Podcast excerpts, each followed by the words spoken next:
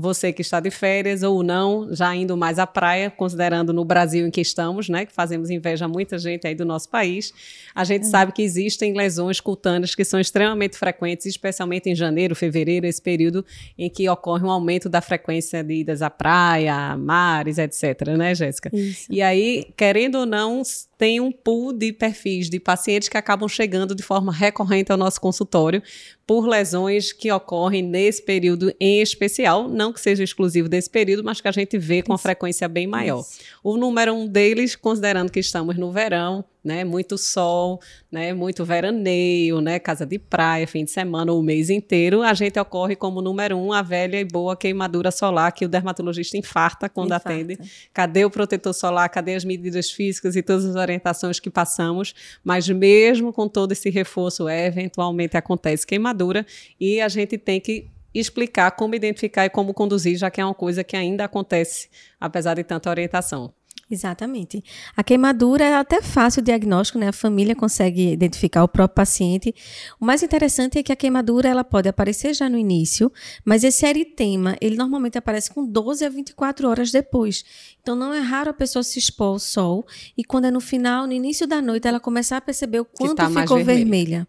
Então o grande perigo também é esse, porque o eritema pode, pode ser é, como se fosse precoce ou ele pode ser um eritema tardio. Então muita atenção nesse eritema. Quando o paciente está, quem está assistindo o nosso podcast pelo YouTube, a gente está com algumas imagens. Quando o paciente está com essa queimadura, que é esse vermelhão no corpo, a gente considera até uma, uma queimadura grau 1. Mas quando o paciente já faz essas vesículas e bolhas com conteúdo é, cristalino, a gente começa a se preocupar, porque já é queimadura de segundo grau.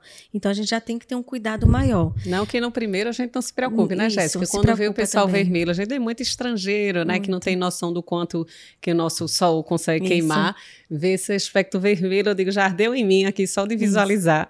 Né? E a gente tem que ter esse cuidado, porque tem efeitos secundários, além do próprio desconforto, dor, ardor, o paciente não consegue dormir alguns deles evoluem com quadro de insolação real, né? Com Isso. desidratação, cefaleia, mal-estar. Sonolência. Isso. Tem paciente que evolui com febre. E nesses casos de uma apresentação sistêmica, paciente deve se dirigir a uma emergência para ser conduzido, para receber hidratação. Então, só se tiver com é, queixas cutâneas é que vão fazer as conduções que a gente vai orientar. Isso. Mas se tiver qualquer quadro de sonolência, um edema muito importante de face que pode ocorrer pela queimadura solar, é importante se dirigir ao hospital. Que bom que você gostou desse vídeo. Se você se interessa por outros assuntos de dermatologia e gosta de acompanhar pequenos vídeos, vou te indicar esse aqui. Várias pessoas já assistiram e gostaram.